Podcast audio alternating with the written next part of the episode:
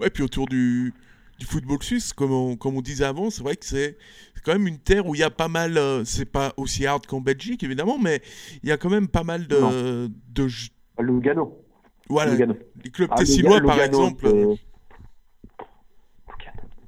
Lugano, c'est simple. Euh, les dirigeants du club, bon, ils sont pilotés par des agents, notamment de Lian Sport, donc la grande boîte de Fali Ramadani, qui est pour moi l'agent aujourd'hui quasiment qui a le plus gros portefeuille de joueurs au monde.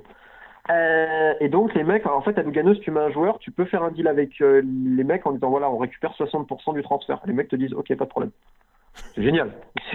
donc tu as, des clauses sous sein privé. En fait, tout est possible à Lugano. Mais c'est un projet, tu vois, qui, bon, quand même, ils ont des résultats, malgré un budget étriqué, malgré un stat, on pourrait y revenir aussi. Euh, et bon, c'est le seul club tessinois qui a, qui a réussi à survivre, parce que tu te rappelles de Bellinzone, de Chiasso, de Locarno.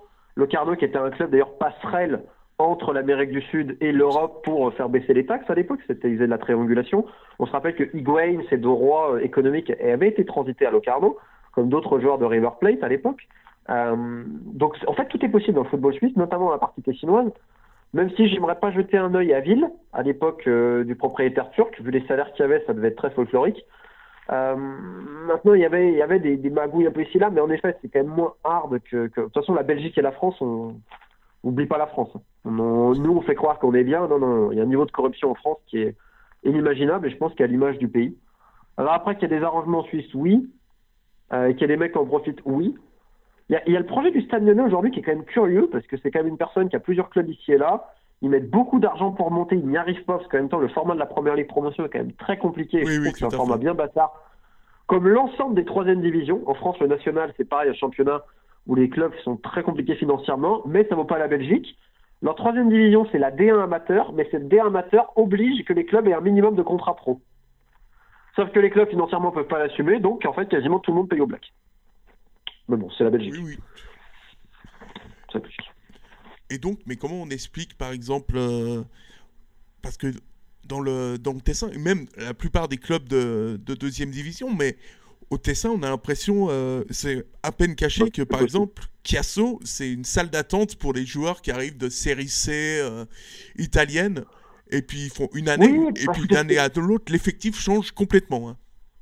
Oui, parce que c'est des halls de gare. C'est en fait, si tu veux, il n'y a pas un but sportif. C'est souvent c'est sous le contrôle d'agents, de manière directe ou indirecte, parce qu'en fait, un joueur qui ne joue pas, il perd sa valeur. Un joueur qui n'a pas de club, il peut pas gagner de valeur. Quand un joueur joue, il peut pas perdre de valeur. Il peut que en gagner quelque part. Donc c'est aussi un but d'exposition. Euh, c'est pour ça que c'est très important pour certains de garder le contrôle de club un peu discret. On va pas te faire chier en plus tu mets un peu d'argent, tes joueurs ils sont là, potentiellement tu peux les exposer, tu peux ramener les, les joueurs de tes potes, et le jour où ton pote agent a un gros joueur, bah, potentiellement tu vas faire le deal avec lui. Donc il faut aussi le voir comme euh, une, fenêtre d'exposition, c'est presque un stand. Et notamment pour des agents et des intermédiaires. Parce que c'est pas très cher de récupérer le contrôle de Kiasso, tu fais manger quelqu'un et voilà. Maintenant, ça a toujours été euh, un peu le cas euh, au Tessin. C'est vrai que c'est quand même l'arrière-cour, je dirais, de, certains agents italiens nous disions en fait que, le chemin en fait le plus court pour les investisseurs qui viennent, qui viennent en Helvétie, c'est de se dire que c'est le, le chemin le plus court justement pour arriver en Europa League et qui se rendent tous compte en fait quand ils arrivent que, que en fait euh, il n'y a pas vraiment de soutien populaire et qu'il faut vraiment vraiment investir pour, euh, pour réussir à, bah, à survivre finalement et euh, oh. aucun, soutien des, aucun soutien des autorités, évidemment. Et j'ai une anecdote là-dessus, c'est quand Trottignon, en 99, avait demandé le budget de la, de la formation à, à, bah, l'ancienne direction de Servette, euh, qui lui ont dit qu'il y avait genre 50 euh, 000 de l'État. Il a, il a rigolé en pensant que c'était une blague, mais non, non, non, non, non c'était pas une blague. Donc, c'est finalement, c'est la fausse bonne idée d'aller investir en Suisse. Bah écoute, euh, déjà il n'y a pas tellement de rachat de club si tu regardes. Ouais. Ça, c'est quand même beaucoup moins lessiveuse que ses voisins français, belges ou même italiens, voire autrichiens. D'ailleurs, en Autriche, tu vois quand même quelques, quelques rachats de clubs plus importants parce que les sommes sont moindres. Comme tu dis, il n'y a pas énormément de revenus. En termes de sponsoring, c'est compliqué. En termes de revenus euh, de match, euh, bon, c'est pas énorme, mais surtout, c'est en droit TV. Les droits TV nationaux, c'est quand même pas magique. Hein. Et c'est ce qui aujourd'hui compose l'essentiel des budgets. Alors évidemment, on a eu Bâle, mais Bâle parce qu'ils avaient justement un grand mécène. Sinon, mm. le grand Bâle n'aurait pas pu exister. Après, tu as quand même des clubs qui ont un soutien populaire. Hein. Je veux dire, Saint-Gall, je trouve que c'est quand même un, club qui me paraît plutôt sympathique de l'extérieur vis-à-vis des fans. Tu prends même en Challenge League à l'époque Arrow. Alors, ça n'avait pas non plus 50 000 personnes, mais c'était un stade où il y avait toujours l'ambiance, si je dis pas de bêtises. Oui, oui, tout à fait. Toujours des bonnes influences du côté de, de l'Argovie. Oui, c'était toujours, toujours sympathique, euh, Arrow. Après, euh, déjà, c'est plus compliqué de racheter un club suisse parce que c'est vis-à-vis des lois, il y a pas mal de choses. Ça intéresse les gens parce que euh, c'est très bien placé au niveau euh, des scootings, c'est-à-dire que tu peux ramener facilement des mecs en Suisse.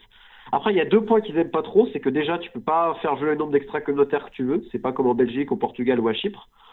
Après, c'est un championnat assez intermédiaire. Et c'est un championnat assez mystérieux parce que chaque année, tu vois une ou deux surprises qui va terminer en Europa League. C'est-à-dire que tout est capable de terminer pour moi ou deuxième, troisième, et l'année d'après huitième. Lucerne, c'est pareil. Sion, on l'a vu aussi. Euh, donc c'est un championnat même Lugano. Hein. si tu regardes, ça c'est un peu sur un fil. Donc quelque part aussi, ça peut être aussi l'inverse, te dire que si tu travailles bien et que tu mets un peu d'argent, oui. Mais aujourd'hui, quel propriétaire va vraiment mettre de l'argent dans des clubs pour du trading? Bon, c'est, on va dire que la Suisse est derrière euh, la Belgique et plein d'autres championnats qui se qualifieraient d'intermédiaires pour des rachats de clubs. Mais euh, comme tu dis, c'est aussi une fausse bonne idée parce que c'est un championnat qui est, qui est casse-gueule.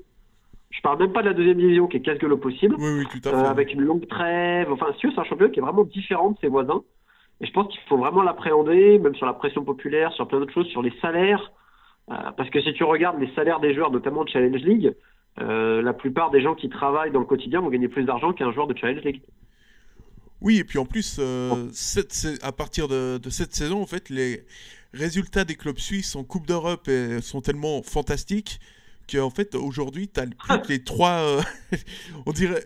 Mais cela dit, ils sont. Euh, ce qui est amusant, hein, ils sont bien meilleurs quand même que les résultats des, des clubs français en Europa League. C'est dire. Il n'y a pas de mal. Oui, c'est pas difficile. Je crois que même euh, les. Non, mais c'est vrai que pendant des années, il y, a, eu cette image de Bâle qui a, oui, oui, fait rêver beaucoup de gens. Il y a eu des gros transferts après avec ça, parce qu'il y avait quand même un mélange d'expérience aussi d'étrangers qui était très très fort, et également de mecs sortis euh, de la formation. Bon, t'as IB quand même qui reste un club qui parle euh, pour les gens. Je veux dire, ça reste, un, je vais pas dire un club mythique, mais pas loin. C'est un club qui est connu en dehors des frontières. Mais globalement, ça fait pas non plus bander les, investisseurs. Alors après, la plupart, tu vas me dire, ils sont là pour du trading, pour d'autres politiques. Est-ce qu'on peut vraiment faire du trading en Suisse? Euh, C'est compliqué parce que si tu regardes les clubs qui s'intéressent au championnat suisse, tu as notamment l'Allemagne, tu as l'Italie un petit peu, tu as un petit peu l'Angleterre, mais c'est quand même pas le championnat où tu as le plus de transferts. Tu regardes, les ventes sont pas tellement spectaculaires. C'est-à-dire que c'est un championnat qui passe derrière, parce qu'aussi pour des questions de coût, parce qu'un joueur pour sortir de Suisse, il coûtera forcément plus cher qu'un joueur en Belgique ou au Portugal. Ouais, forcément. Et puis, Mais euh, si tu regardes cette politique-là, par contre, tu vas dans le Tessin, là c'était l'inverse. C'est-à-dire c'est à plus petite échelle. Comme tu disais tout à l'heure, le hall de gare, il y a 5, 20 joueurs qui sortent, 20 joueurs qui arrivent. C'est-à-dire que si tu regardes, ils l'ont plus fait en Challenge League et même en première euh, Ligue Promotion. Hein faut voir les effectifs à l'époque de Könitz et tous les mouvements qu'il y avait dans ces clubs-là. Hein. C'était spectaculaire. Je me rappelle qu'à l'époque, je crois qu'il jouait à Kriens, tu avais Edmond Ntioma qui sortait d'Azerbaïdjan. Ils avaient récupéré. Enfin, il y avait des mouvements un peu comme ça aussi. Et puis, euh, puis en préambule, tu me disais que tu avais encore aujourd'hui des contacts à, Servette. C'est, le cas? Ouais.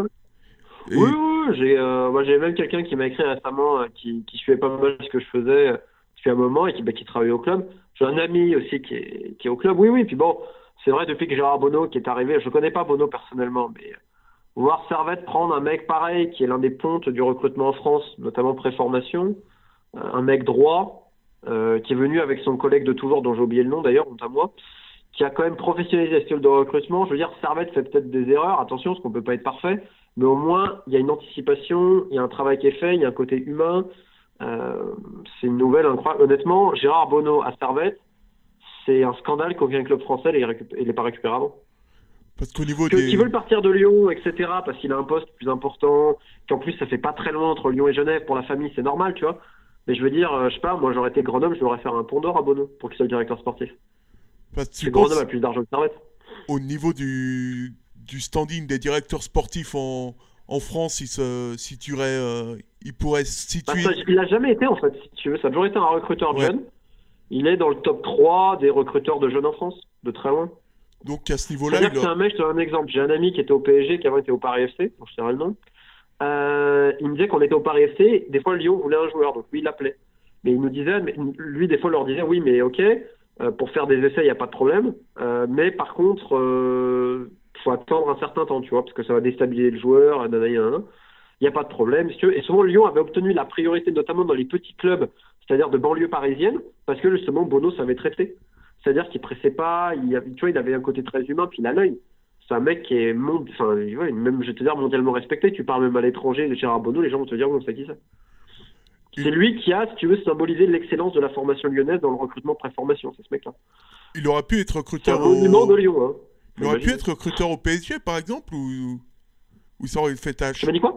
Est-ce qu'il aurait pu être euh, recruteur au Paris Saint-Germain, par exemple? Euh, Je pense qu'ils l'ont proposé. Ils ont dû le proposer à un moment donné. Mais Bono, il est connu dans toute la France. Dans tout milieu des recruteurs, connaît, connaît Bono. Parce que c'est un peu le. C'est un mec, euh, c'est comme euh, Streller et Fry, quoi, en Suisse, t'es obligé de connaître, quoi. Ouais, ouais, dans le milieu des recruteurs, t'es obligé de connaître, quoi. C'est pareil. Donc, ouais, Bono mondialement, mondialement connu et, et donc, tu me dis à Servette. Dans le domaine là, de recrutement, pré-formation. C'est-à-dire pour des gars de 15 ans, 16 ans, 14 ans. Après, il a fait aussi à la fin à Lyon, il était sur le, professionnel. Et c'est vrai que c'est un autre boulot après. Parce que Bono, c'est pas un mec d'argent. C'est pas lui qui, qui négociait haut. Tu vois, c'est un mec qui était droit. Mais je sais qu'à Servette, ils ont coordonné une cellule de recrutement qui travaille.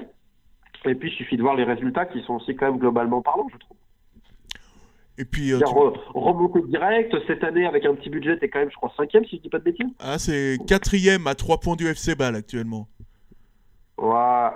Qui aurait cru ça il y a quelques années Ah, puis, ça... puis t'as vraiment eu, ouais, la direction sportive, elle est, elle est assez, euh, assez impressionnante. Et puis ils savent ce qu'ils font. Ils savent ce qu'ils font. C'est-à-dire qu'ils anticipent 6 mois, 12 mois à l'avance, qui va partir, etc. On se met sur qui. Alors parfois, peut-être qu'ils n'ont pas fait toutes les meilleures recrues, mais globalement, euh, ils sont allés trouver des mecs intéressants. Et puis surtout, il, il, a, il a un vrai œil, euh, je dirais, pour, pour trouver des jeunes, quoi. Moi, je pense notamment au petit jeune qu'il a ramené de l'OL en Challenge League, milieu de terrain, dont j'ai paumé le nom d'ailleurs. Timothée Cognac. Euh, qui un... Ouais, qui est un très bon joueur. Il est, ah. il est excellent et puis, euh, et puis ils l'ont recruté cette année pour, euh, pour trois fois rien en fait. Exactement. Et lui, tu verras que Servette va, je pense, risque de le vendre un ou deux ans à une belle somme. Oui, c'est ce que je pense. Après, c'est dommage le problème que vous avez avec Vutriche. Bon, ça, c'est un autre chose, parce que Bichon, Bichon, c'est son surnom. Mais euh, c'est un, très bon joueur, je trouve, à l'époque, quand il était à Neuchâtel. J'ai vu qu'il voulait pas prolonger, que bon, ça avait créé un, souci. Mais tu vois, pareil, à ce niveau-là, tu as quand même aussi un ordre. C'est-à-dire, si un mec ne veut pas prolonger, il y a toujours l'idée d'anticiper, etc. Alors après, c'est peut-être pas la meilleure forme que ça se fait, mais globalement, de l'extérieur, et même quand j'en parle avec les gens qui travaillent dans le foot, Servette, c'est aujourd'hui l'un des projets les plus sains et cohérents du football suisse. Et c'est en grande partie parce qu'ils ont nommé Gérard. Et les équipes de Gérard. Après, c'est vrai que pour le cas Vutriche, euh, euh, le, le mettre en dehors du, du groupe pour, les, pour les six prochains mois, ça, ça, me fait penser à ce qu'avait fait le PSG avec Adrien Rabiot. C'est un peu. Euh, ouais, j'aime pas trop ça, parce qu'en plus, bon, là, on n'est pas sur les mêmes tu vois, trucs économiques. Ouais, ouais, c'est un bon joueur. Moi, je moi, c'est un joueur que j'apprécie beaucoup à l'époque quand il était à Neuchâtel avec euh, Vulnet Bacha au milieu de terrain. Tu sais, quand ils font les, les premiers mois en Super League avec Chagayev, il y avait quand même des bons joueurs. Hein. Il y avait Tréant aussi, euh, si je dis pas de bêtises. Mike Gomez, que vous avez vu quelques mois, qui est retourné avec Samax, l'inamovible latéral droit. Max Veloso, qui est d'ailleurs parti, si je dis pas de bêtises, euh, au shérif Tirapsol, là, récemment. Je lui souhaite bonne chance. Euh, il y, avait une équipe assez sympa à cette époque-là, et Vutriche, il, brillait quand même. Hein. Avec Uche devant, enfin, je veux dire, il y, avait, il y avait un truc sympa quand même. Et puis, puis en Suisse, actuellement, on a on a, euh, on a un grand dé. Ah, je voulais te demander pour Beno. Euh, tu m'as dit qu'il était arrivé avec son homme de confiance. Tu peux nous en dire plus sans, sans le citer? C'est quoi son, son rôle? Là, euh, j'ai perdu son nom. Que j'ai perdu son nom. C'est des fois, tu les noms, je, ne retiens pas. J'en ai tellement dans la tête. Mais oui, il travaille en binôme avec quelqu'un qui est un homme très discret qui va jamais voir. Mais si tu veux, c'est toujours de la planification, c'est de la supervision. En fait, eux, ils vont te parler terrain, ils vont te parler foot. Et aujourd'hui, trouver des gens qui s'occupent de, de cellules sportifs dans les clubs et qui te parlent foot, c'est très rare. La plupart, ils vont te parler argent ou trading de joueurs. Eux, ils vont te parler joueurs. Ils vont te parler, ils vont te parler talent. Ils vont te parler foot, terrain. Ça, j'aime bien. Parce que c'est rare. Et c'est, tu vois, c'est pas Arpad-Sauce. C'était Arpad-Sauce qui était venu directeur sportif chez vous. Je m'en rappelle maintenant. Arpad-Sauce. Euh, bah lui, tu vas pas l'entendre parler euh, vraiment terrain. Moi, ce que j'aime, c'est les mecs qui parlent terrain. Parce que c'est rare aujourd'hui, c'est quand même terrible de dire, que des gens qui sont dans le foot pour le foot, t'en vois quasiment plus. Eux, ils en font partie. C'est pour ça que même s'ils peuvent se tromper, les intentions, elles sont des intentions sportives. Donc je, salue. Et d'ailleurs, bizarrement, ça marche, tu vois, c'est quand même incroyable. Hein. bah, c'est ça, en fait, le... c'est le. l'équilibre euh, que j'appelle toujours de mes voeux, c'est-à-dire que tu as une direction sportive qui, qui travaille sur le sportif, euh, le président s'occupe d'allonger euh, d'allonger la thune, et puis, puis à ce moment-là, ça, à ce moment-là, ça, c'est le début d'une recette qui fonctionne, en tout cas. Ouais, après, bon, c'est sûr qu'économiquement, parfois, euh, ouais, Servette sera obligé de faire des ventes. Ça, c'est obligé parce qu'ils n'ont pas le, les ressources, qu'elles soient de billetterie ou de sponsoring nécessaires. Mais euh, je pense justement que quand tu as l'effectif actuel, tu as à la fois des mecs expérimentés, d'autres jeunes, il y a un bon alliage, je trouve. quelque part, tu te dis, ça a été bien pensé. Moi, je le vois de l'extérieur, je suis passé les matchs pour le dire, mais de l'extérieur, tu comprends le projet de Servette. Le projet de Sion, je le comprends pas.